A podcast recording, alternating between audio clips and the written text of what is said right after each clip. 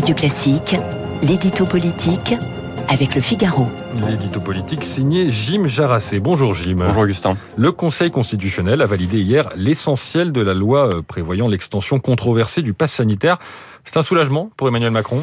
Ah, évidemment, c'est une victoire politique importante euh, pour l'exécutif. Il faut d'abord se réjouir collectivement de voir les Français avoir attendu avec impatience une décision du Conseil constitutionnel, preuve s'il en fallait que l'état de droit est bien respecté en France.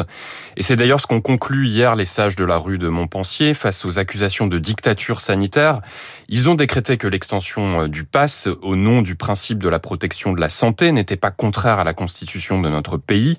Idem pour la vaccination obligatoire des soignants. Alors certes, certains certaines dispositions qui étaient déjà perçues comme disproportionnées, comme l'isolement obligatoire des malades, ont été censurées.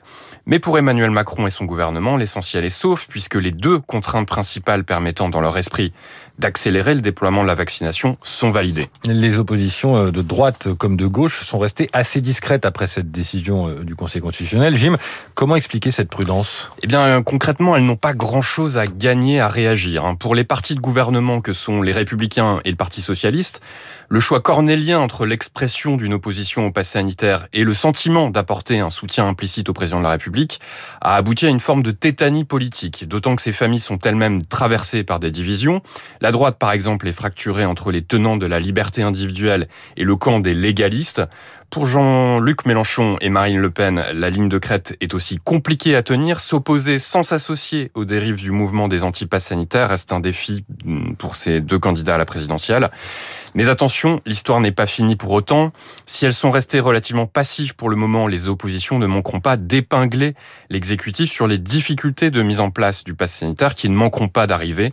Pour le gouvernement, le plus dur commence. D'autant que le mouvement anti-pass sanitaire est loin d'avoir euh, déposé les armes. Ouais, c'est le moins qu'on puisse dire. On peut s'attendre, euh, après la décision du Conseil constitutionnel, à une amplification d'un mouvement qui ne cesse de grossir samedi après samedi. La question, c'est de savoir s'il peut durer et devenir un motif d'inquiétude pour le, le gouvernement. Tout dépendra de la radicalisation ou non du mouvement. Pour l'instant, il reste relativement marginal, soutenu par 37% des Français, selon le sondage ELAB pour Radio Classique euh, publié hier. Mais si les opposants arrivent à recruter des citoyens moins engagés, mais simplement lassés par les contraintes concrètes et le sentiment de surveillance qui pourront accompagner l'entrée en vigueur du dispositif, alors l'exécutif peut avoir du souci à se faire.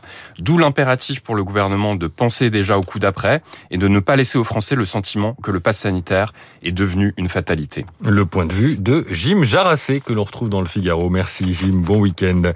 Il est 8h14 sur Radio Classique. Nous sommes en direct avec